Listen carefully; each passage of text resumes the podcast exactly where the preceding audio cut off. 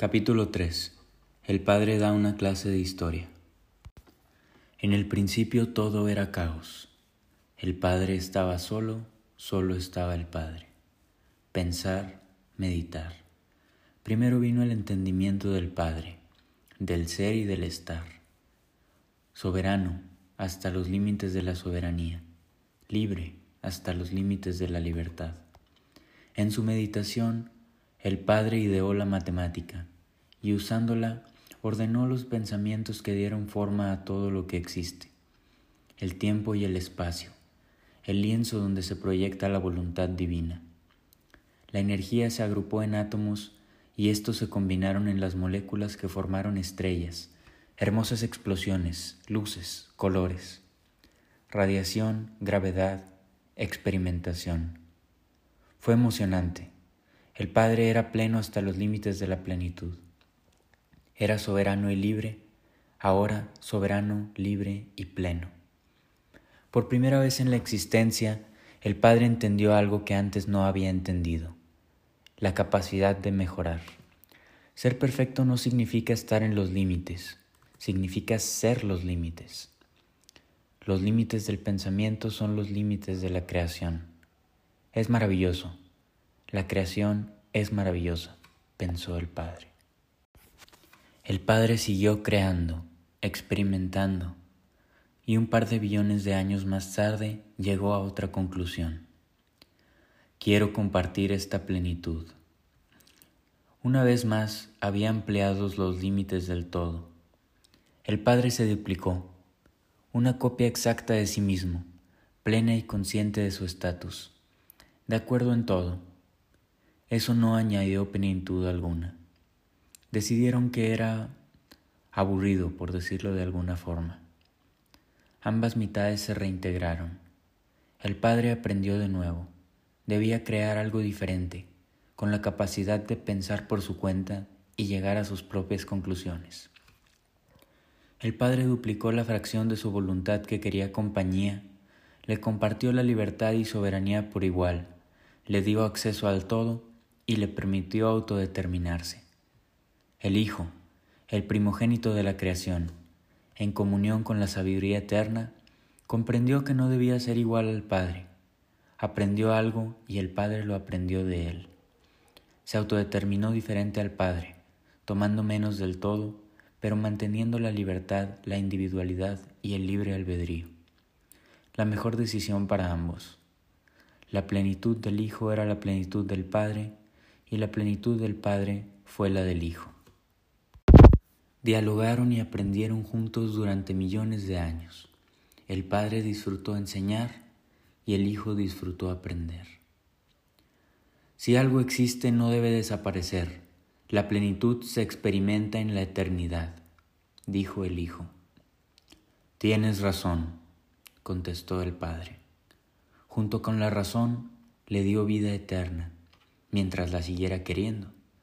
No sería justo hacer que alguien que en verdad no quiere existir lo haga. Una vez más, progresaron juntos. Pasaron unos cuantos billones de años más y el Hijo llegó a otra conclusión.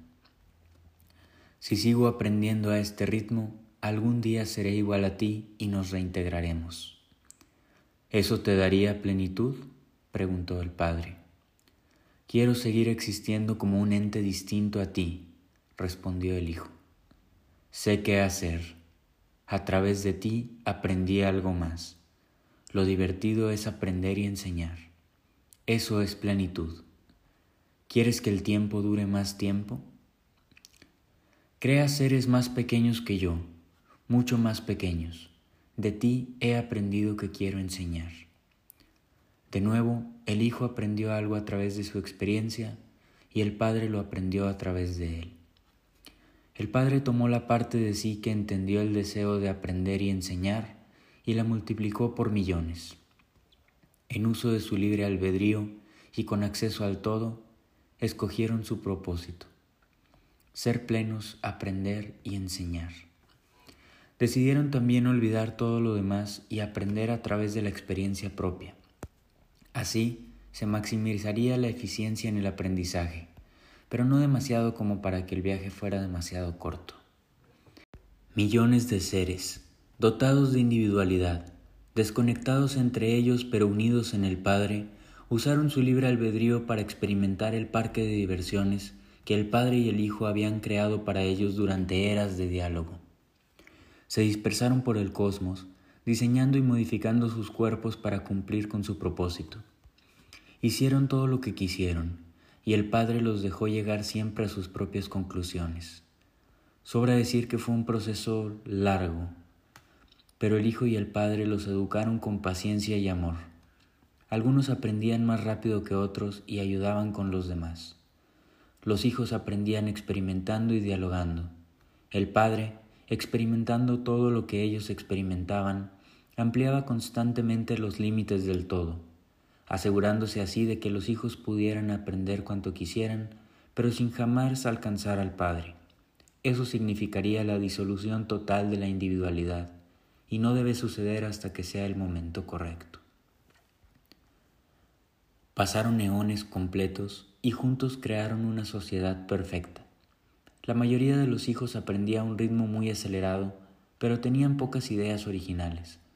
Cada vez se parecían más al padre y con el tiempo comenzaron a pensar que sería un buen momento para que se les diera acceso directamente al todo sin que lo tuvieran que experimentar directamente. El hijo, al darse cuenta de esto, se sentó con el padre y habló. Padre, comienzo a notar que muchos de mis hermanos quieren acceso al todo. Tú eres el único con todas las respuestas, lo sé muy bien. ¿Eso nos traería plenitud? Puedo ver dentro de mi corazón y de los de tus hermanos. Eso no nos traería plenitud. Pienso igual. Debemos volver a empezar por lo menos una vez más. Aprender y enseñar es plenitud. Solo os tomaría mucho tiempo, pero tenemos a nuestros hermanos para que nos ayuden. Debemos hacerlo juntos. El Hijo les explicó el plan divino a sus hermanos. Muchos se opusieron.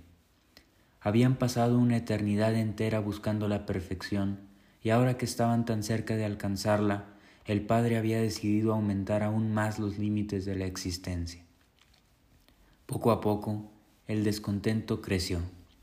Creyeron incluso que el Padre lo hacía por egoísmo, que no respetaba su libre albedrío al negarse a retirar la restricción, que el Padre era viejo y la sociedad le había superado.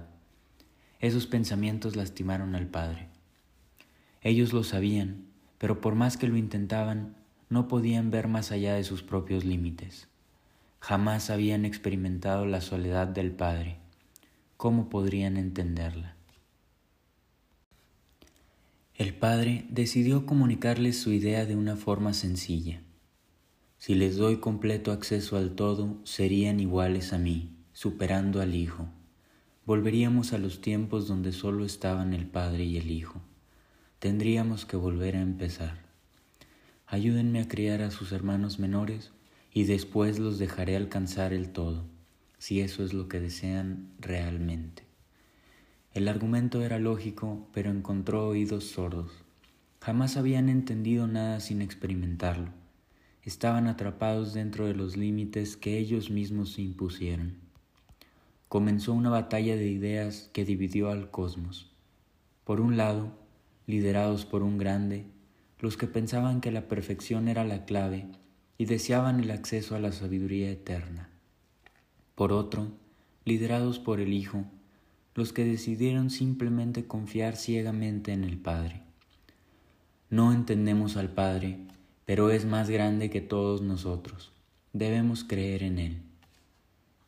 El Padre siempre se presentó ante ellos de forma natural. No tenían ninguna razón para dudar pero tampoco ninguna para confiar ante lo desconocido. Ellos solo podían experimentar, pero el Hijo aprendió a confiar, la derrota del miedo a través de la fe. Humildad y fe. El Hijo trascendió con ese conocimiento y el Padre a través de él. Una vez más, el Padre fragmentó su conciencia tanto como supo necesario.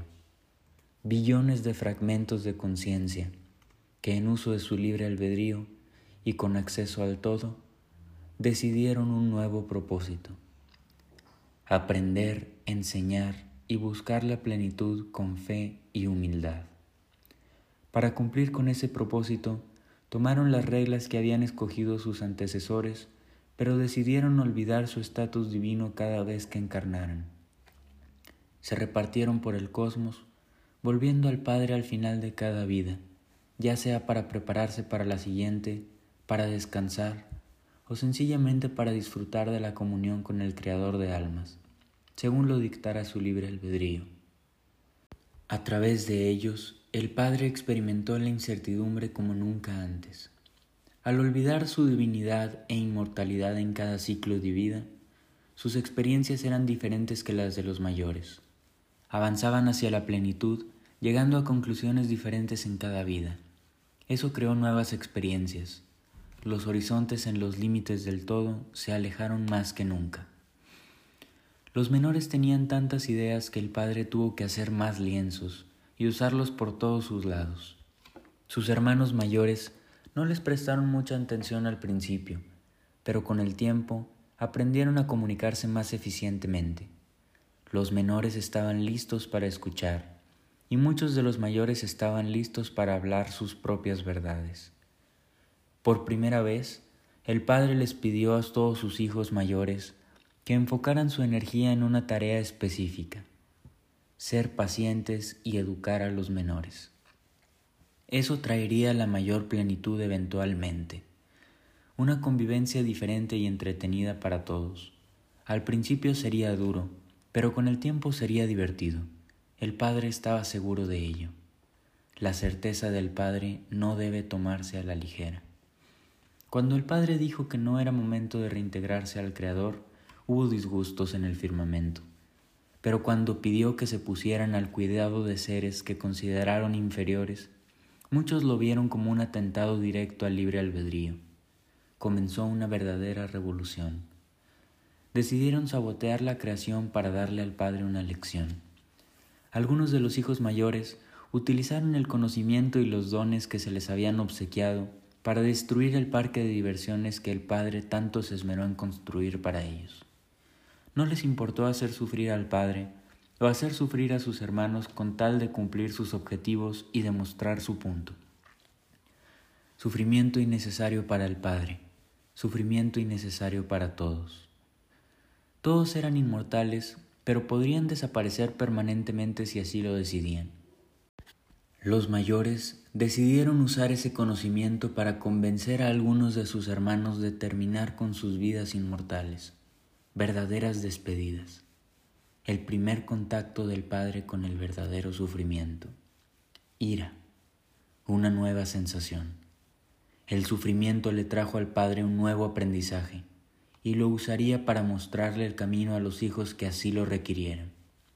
El libre albedrío de toda la creación proviene del Padre.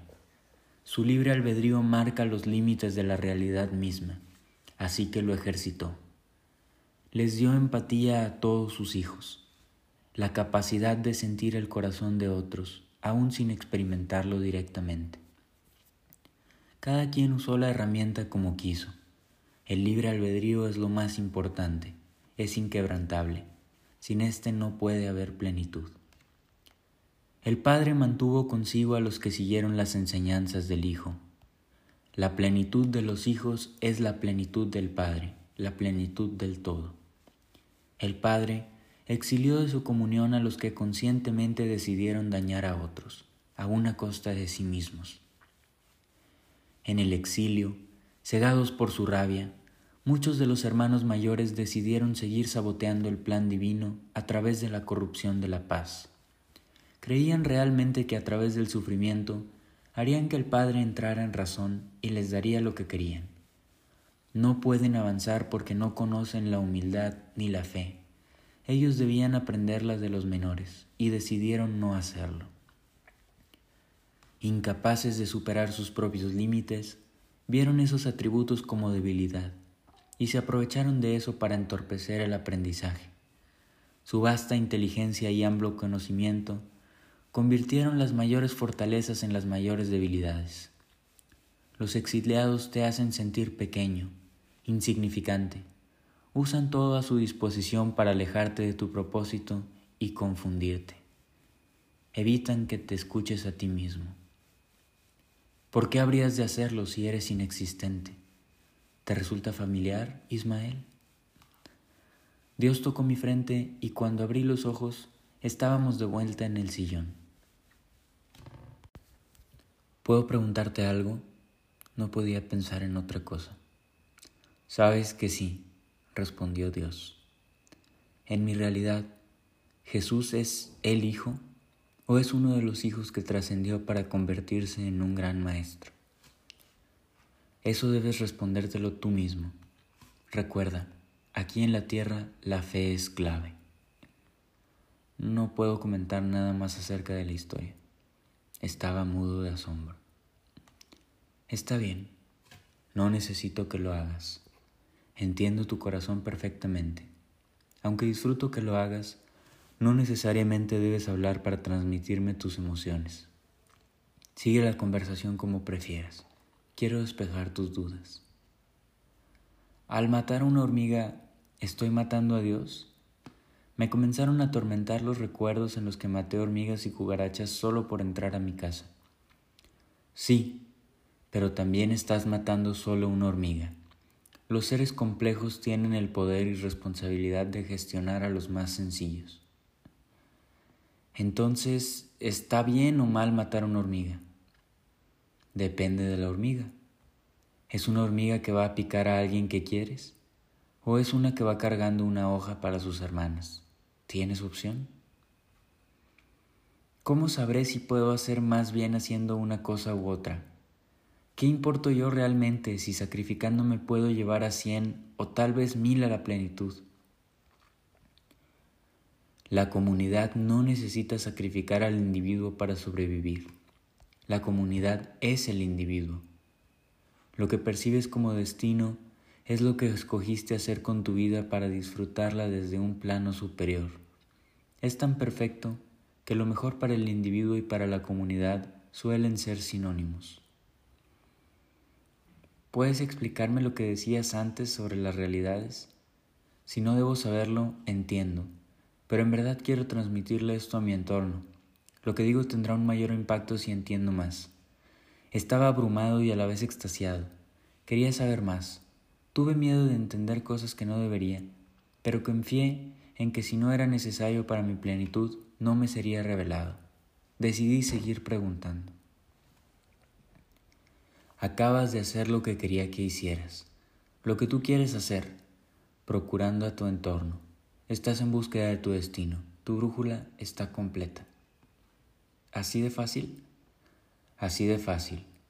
Quieres saber más porque tienes curiosidad, pero entiendes que si no es de provecho para ti o para el entorno, no intervendré para dártelo.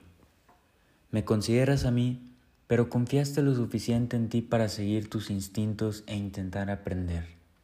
Buscas tu destino, te escuchas e intentas escuchar. Estás entendiendo, creaste la mejor realidad posible la realidad en la que te daré tu respuesta. Gracias. Un cumplido de Dios. Ya valió la pena vivir. Por primera vez en mi vida me sentí en comunión con el Padre. De nada. Estaba listo para entenderle, más bien para entenderme como parte de Dios. Sencillamente tuve que hacer más lienzos. Tú y tus hermanos tenían demasiadas ideas. En algunas realidades hay más elementos químicos y en otras menos. Depende de lo que quieran, tengo que adecuar el universo para que sea posible. Esta es más que obvia, pero no voy a desaprovechar la oportunidad. ¿Hay vida en otros planetas? No, olvida eso. Sé que sí. Dime mejor qué tan grande es todo esto. Si me lo explicas, estoy seguro de que puedo comprenderlo, al menos de forma abstracta. Imagina todas las formas en las que se puede ordenar la materia. Ahora imagínalo muchas veces. ¿De acuerdo? ¿Por qué el espacio y el tiempo son lo mismo? Las diferentes combinaciones entre los elementos de la tabla periódica, es decir, las posibilidades de lo que percibes como realidad, se configuran en tiempo y en espacio, o en espacio y en tiempo. Las cosas pasan en uno o en otro lado del lienzo. Es algo confuso, pero alcanzo a comprenderlo desde lo abstracto. ¿Cómo son las otras realidades? La imaginación es una ventana hacia las otras realidades. Si tú lo pudiste imaginar, el Padre lo puede crear. Te aseguro que hasta tu idea más descabellada existe en alguna realidad con más o menos elementos químicos, siempre y cuando haya alguien que lo haya querido experimentar o hubiera desencadenado eventos que lo hayan llevado hasta ahí. Entonces, hay algunas decisiones que son correctas y otras que no. Las decisiones tienen un impacto inmediato y uno a largo plazo. De una buena decisión surgen las mejores realidades posibles, ¿cierto? Cierto. Es demasiada presión. ¿Qué tal si tiro un plato y ocasiona una guerra mundial? No puedo ver todos los hilos del destino. Es imposible crear la mejor realidad posible. Me preocupé por Dios. Bueno, por ambos. No quería hacernos sufrir con mis malas decisiones. Bueno, en eso tienes razón, pero no lo sabes todo ni controlas todo, así que no todo es tu responsabilidad. Sabes y puedes lo necesario para avanzar hacia tu destino. Todos los destinos de todas las personas están entrelazados. Por eso es necesario procurar al individuo. Hace rato me preguntabas si podías ayudar a cien o a mil. ¿Qué te parecen cientos de miles? ¿Qué tal suenan millones? ¿Millones? Ejecutar el destino que habías escogido en el cielo de la forma que escojas en la tierra. Ese es el mayor impacto que tendrás. Todos los destinos son gloriosos y necesarios.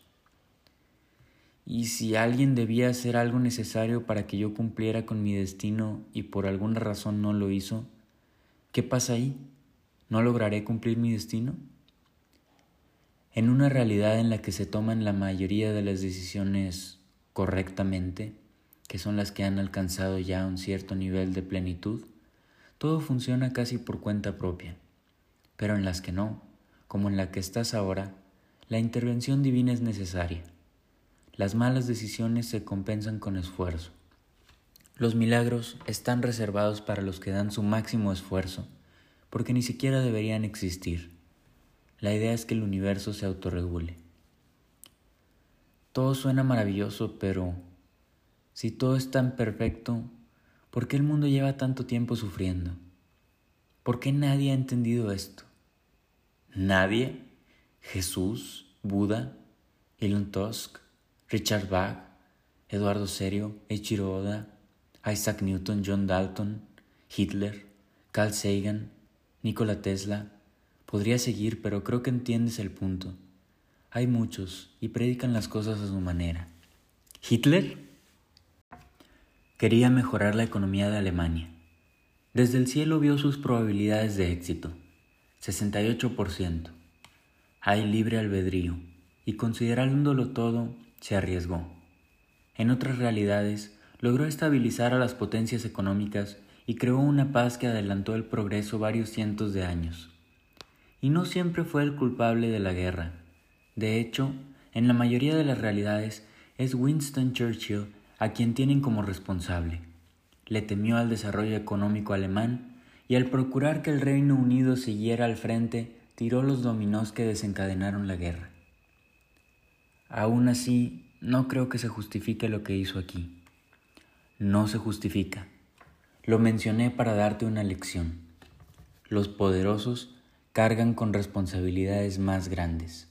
Por eso muchos los siguen, para aumentar su posibilidad de lograr grandes cosas. Incluso hay algunos que usan varias vidas para preparar un solo propósito, así que son blancos más atractivos para los exiliados. Es más provechoso confundirlos a ellos, así retrasan el progreso. ¿En verdad hemos construido una realidad tan difícil que un hombre bueno con una misión divina terminó convertido en un genocida maldito? Déjame ver. Aquí crucificaron a Jesús, usaron las enseñanzas de los grandes para dividirse, usaron la ciencia para pelear guerras inútiles, gastando el tiempo que debían usar para mejorar la realidad colectiva. Cristóbal Colón, esclavos, la economía basada en valores ficticios, los incomoda su propia desnudez, Los gobernantes y el pueblo se sienten enemigos y la mayoría decidió votar por... Ni siquiera debo decir su nombre. Llenaste el espacio con alguien y eso demuestra el punto. Lo siento, no supe qué decir. No necesariamente significa que hayas estado aquí cuando todo esto pasó. Lo más probable es que estuvieras en otro planeta o en otra realidad. Concéntrate menos en la culpa y el pasado y más en el entendimiento y el presente. Las realidades difíciles son buenas escuelas. Tal vez esto no es un castigo, tal vez querías un reto, tal vez debes ayudar a mejorar este lugar. Lo sabrás cuando lo sepas. ¿De qué realidad vengo? ¿Puedes darme una idea inexacta de mi edad? Todos provienen del Padre. Ahora encarnaste en un cuerpo que es consciente de su propia existencia, en un entorno complejo. Por lo menos tienes algunos millones de años existiendo. Estás aquí para aprender, para enseñar y para perseguir un propósito con fe y humildad. No inviertas tanto tiempo buscando respuestas que te juro tendrás en su momento. Disfruta el camino. Chill. La ciencia, ¿dónde queda en todo esto? Decidí ignorar que Dios usó la palabra chill. La ciencia es el estudio de la realidad, el estudio del todo. La ciencia es una forma eficiente de entender el entorno, la máxima expresión de la filosofía. ¿Tienes más preguntas? La verdad, no. Perfecto. Aquí termina la clase. Ahora ve allá afuera y conviértete en mi Mesías. Hazme sentir orgulloso. ¿Mesías? Inmediatamente comencé a imaginar cosas terribles. Sentí pánico. De todo lo que has dicho, esto es lo más descabellado. No te asustes. ¿Qué crees que es un Mesías exactamente? preguntó Dios. En realidad no tengo una definición muy clara. Sé que pueden obrar milagros a voluntad y son enviados de Dios hacen el bien a donde van, son incorruptibles y perfectos. Me dolía el pecho, y la tranquilidad que tenía se comenzó a desvanecer. Tuve miedo de lo que Dios me iba a pedir. Incluso Jesús murió en la cruz. Dime, ¿qué crees que puedo hacer yo? Tranquilo, no le temas a lo que no entiendes. ¿Qué tal si cambiamos esa definición tan inalcanzable por una más cotidiana? Dame una definición sencilla de Mesías una que incluya todo lo que has aprendido en nuestra conversación. Aquel que procura la plenitud propia y la del entorno con fe y humildad. Bravo. Gracias. Entendí que la gratitud es importante para el Padre. Ismael, si te pido que vivas tu vida de esta forma, bajo tu propia definición, ¿lo harías? No estaba seguro de si podía hacerlo y no quise mentirle a Dios. Lo intentaré. Entonces puedes hacerlo. Aprende, enseña, escucha a tu entorno y procúralo. Dios comenzó a desvanecerse. Espera, una última cosa antes de que te vayas. ¿Por qué yo? Porque te cayó una gota de lluvia y lograste cuidar esa agua hasta alcanzar una plenitud extraña. Digamos que ibas en la dirección correcta, solo debías abrir un poco tu mente, así que ahora te estoy dando un vaso entero con el agua que necesitas. ¿Te volveré a ver? En esta vida me refiero. Pon atención y siempre verás al Padre, ya sea en el entorno o en tus hermanos. Sabes que no era eso a lo que me refería. Yo verdaderamente siempre estoy contigo. Soy tú confía. ¿Qué debo hacer? Dame un norte más claro que lo abstracto. Predica mis palabras de tal forma que los demás puedan entenderlas. Ora cuando te sientas perdido. Vive tu vida y baila a tu ritmo. Hasta luego, hijo. Hasta luego, Ismael. Cumple con este designio y te protegeré de todo mal. Siempre estaré contigo. Considera esto un trato de caballeros. Dios puso su mano derecha sobre mi pecho y me empujó con fuerza. comencé a sentir la caída hacia lo que pensé que era el abismo. Mi primera reacción fue de pánico, pero decidí confiar. La fe es una decisión. Cerré los ojos y disfruté caer con la certeza escogida de que no me estrellaría contra el suelo.